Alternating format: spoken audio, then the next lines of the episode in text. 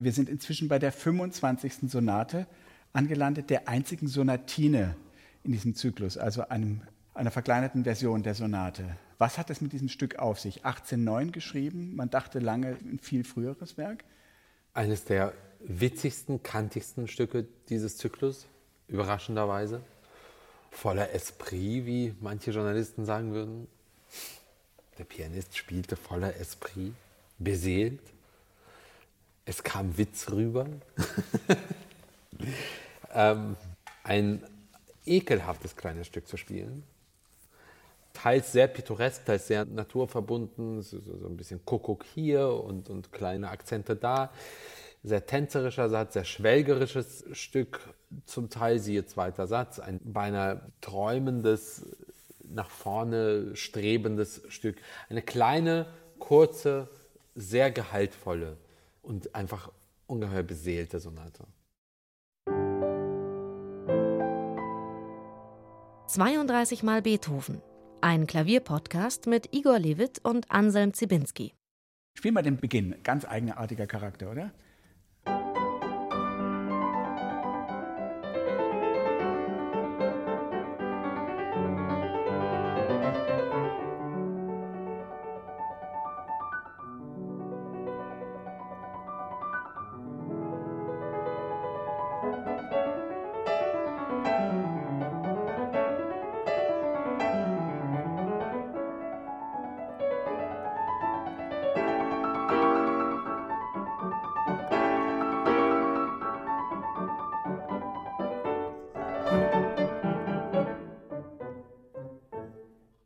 Das war es schon mit dem das ersten Teil.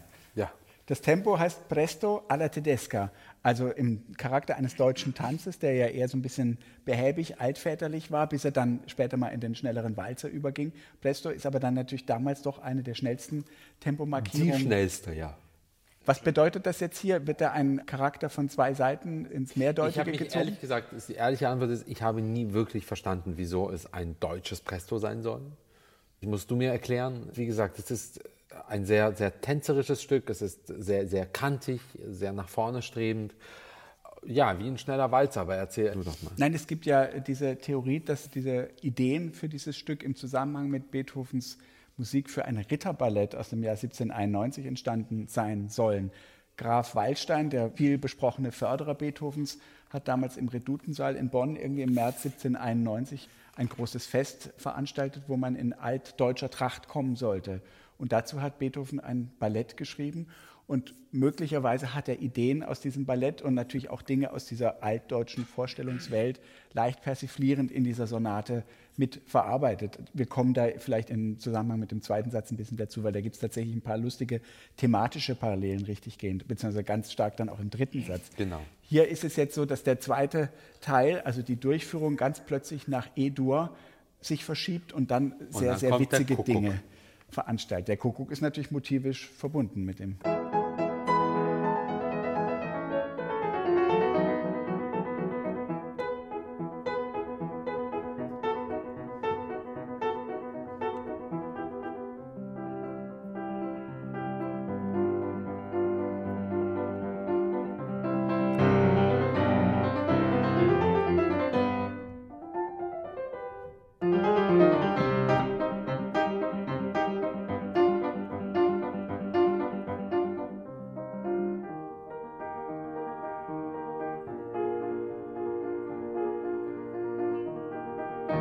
Und so weiter. Also er geht wieder von einer Tonart zur nächsten, aber es hat etwas vor allen Dingen Buschikoses und Kuckuckhaftes und Witziges und Stampfendes und ein bisschen Beinstellendes in dieser Musik.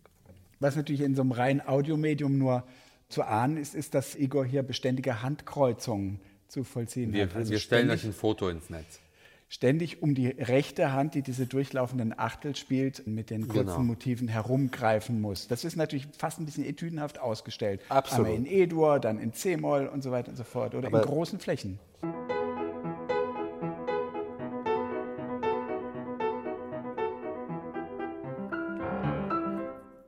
So. Diese Kuckuckterzen, das ist jetzt vielleicht fast ein bisschen überflüssig, das zu demonstrieren, sind ja unmittelbar abgeleitet von dem ja. ersten Takt, oder?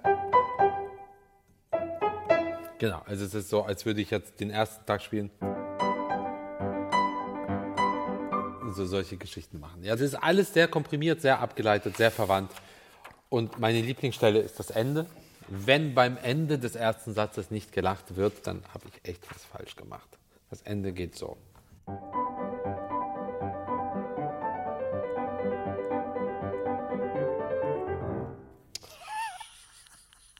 Ey, nicht dieses Lachen, ja? Und das schadenfreudige Unverschämtheit. Eieieiei, nochmal von vorne. Ich bin nicht mehr der Jüngste, ich brauche meine Zeit. Nochmal.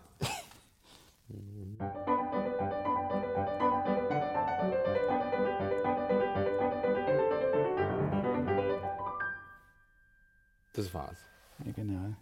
Aber Vielleicht wird es sich lohnen, auf den allerersten Anfang nochmal einzugehen, insofern als ein so scheinbar einfaches, geheimnisloses Material doch sehr raffiniert behandelt ist.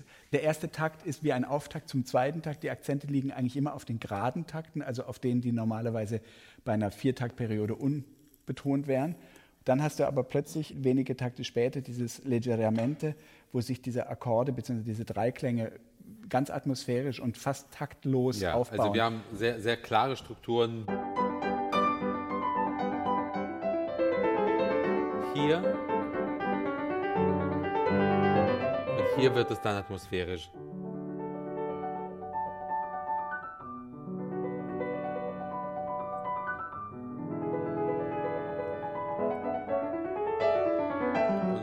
Das wird dann wieder eckig. Also das ist wahnsinnig raffiniert, wie du sagtest. Und sehr rührend auch, auch an dieser Stelle. Dieses, äh, irgendwie.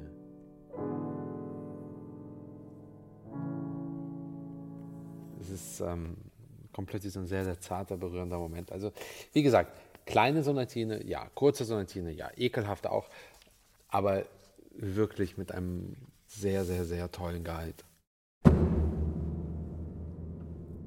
Hinreißend schönes Andante, der zweite Satz, G-Moll, ein Gondellied eigentlich so ein bisschen.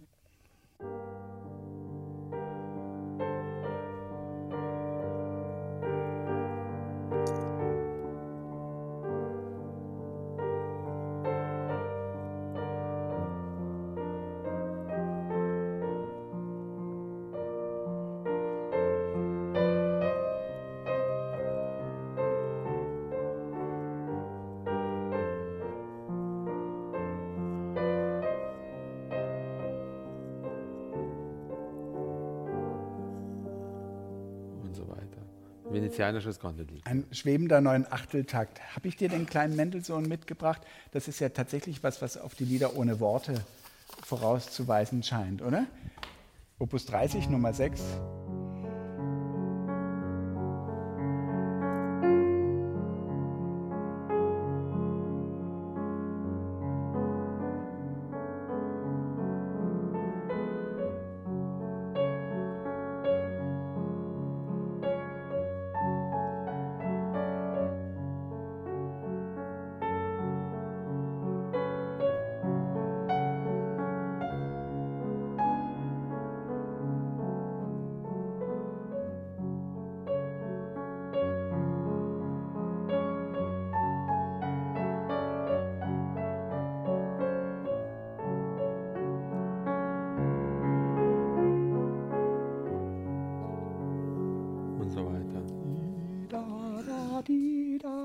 bis in, die, in das Melodische eigentlich eine genau. große Parallelität von diesen Achteln ganz abgesehen. Und bei Beethoven?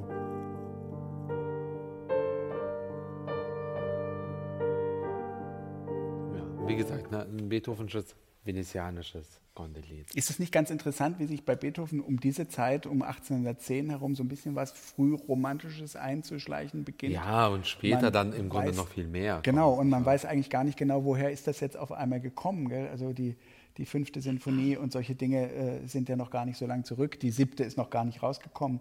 Und dennoch ist da so eine verinnerlichte Zartheit und so eine Intimität. Genau. Und je weiter wir gehen, dann natürlich in der Les Adieux, dann stark in der Opus 90, noch stärker in der Opus 101, dann bricht sich plötzlich was Bahn. Aber ich, nochmal, ich würde behaupten, dass es dieses romantische, frühromantische, in einer ganz, ganz anderen Art, aber in Anklängen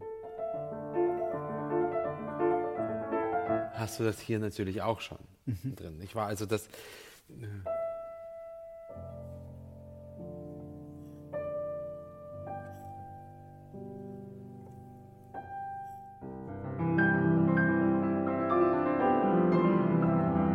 wie in der Waldstadt mit großen Pindelstrichen gemalt wird, wenn plötzlich so, so diese Naturverbundenheit zur Musik wird. Das, das andere Beispiel war das Finale der Sturmsonate.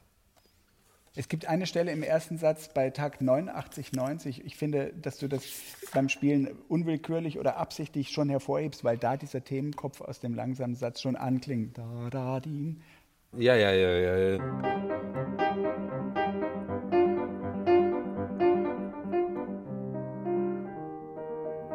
Ja, ja, der kommt, das ist Genau, da ist, ziemlich das, da Absicht. ist das schon, schon vorgebildet. Nämlich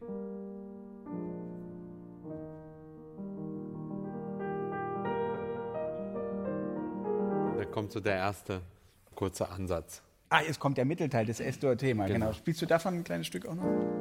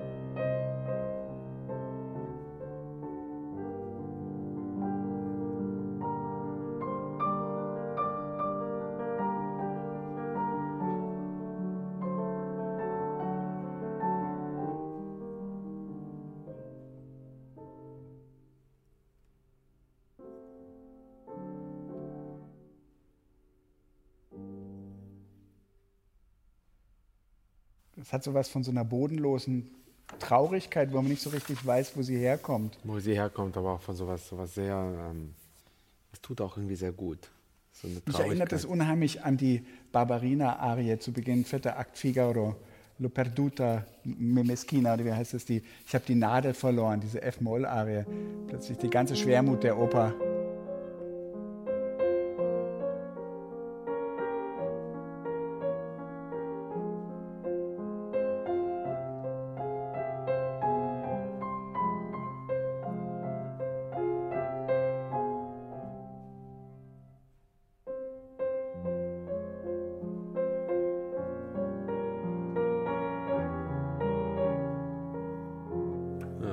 Übrigens auch in so einem Sechs-Achtel-Takt. Ja. Und so eine ganz kleine Form nimmt so eine unglaubliche Wehmut und Traurigkeit in Und sich Wichtigkeit. auf. Und Wichtigkeit. Und man weiß gar nicht so richtig, woher es kommt, aber natürlich auch sie reflektiert ja auch die Traurigkeit der Gräfin und von Susanna und von allen anderen Damen, denen in dieser Oper so furchtbar mitgespielt wird. gell? Genau. Dann kommt dieses Finale und da könnten wir vielleicht tatsächlich kurz von diesem Ritterballett noch einmal sprechen. Denn in dem Ritterballett gibt es einen deutschen Gesang, heißt es, glaube ich, der tatsächlich dieses Thema schon verwendet.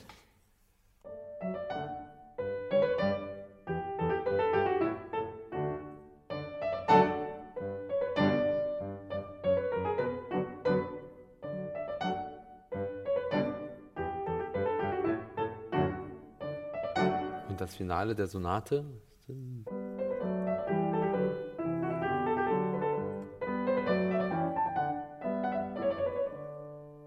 Lustig, oder? Sehr lustig, aber ich kann auch eine andere Parallele ziehen. Zu der kommen wir in einer anderen Folge. Du weißt, was jetzt kommt? Hilf mir, nee. Wir sind in G-Dur. Jetzt verändere ich die Motivik. Ich verändere jetzt einfach die Textur, aber ich behalte die Melodie und die Harmonie bei. Ich verändere nur die Gestaltung.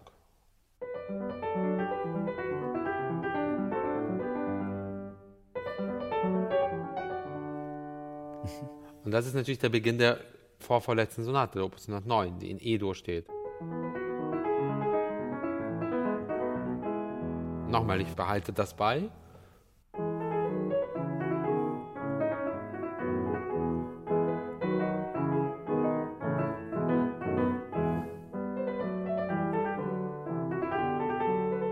ist jetzt eine, eine, eine, Spekulation, aber das ist im Grunde dasselbe Motiv. Gleichmäßig absteigenden Bass. Genau. genau. Und einer der wirklich der beseeltesten Sätze überhaupt. Und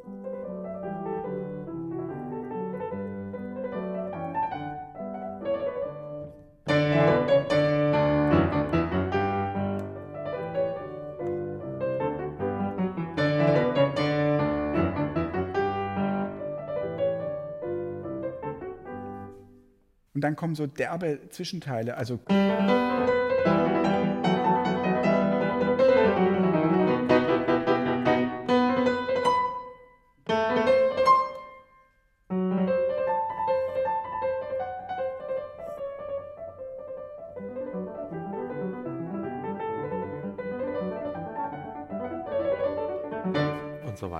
Ist ein, ein spielerischer, ein witziger, ein, ein trotzdem zarter und, und beseelter letzter Satz. Nächstes Couplet bei Takt 51, da hat es ja auch wieder dieses. Welcher diese, Takt? Takt 51 ja. hier. Das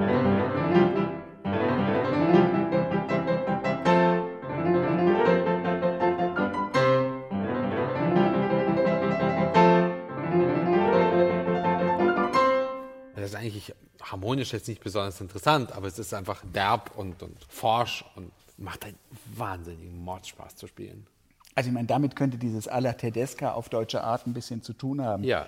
Wien wird von den Franzosen überrannt, Beethoven versteckt sich im Keller und hält sich Kissen über den Kopf, um von dem Kanonendonner sich zu schützen und besinnt sich sozusagen irgendeiner altdeutschen genau. Michels-Tradition. Und, wieder, so und wieder einer der lustigsten Schlüsse überhaupt, nämlich... Äh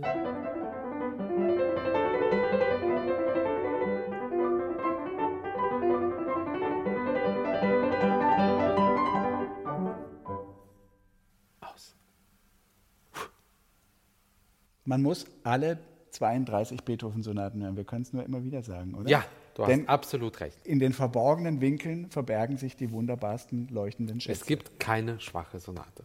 Und damit verabschieden wir uns. Das ist Igor. Und Anselm. Tschüss. Lebe wohl. »32 mal Beethoven« ist eine Produktion von BR Klassik.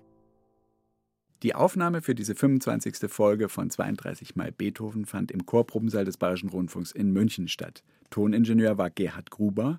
Abgemischt haben diese Folge Dorothee Keil und Elisabeth Panzer. Florian Scheirer hatte die Produktionsleitung und die Redaktion lag bei Bernhard Neuhoff.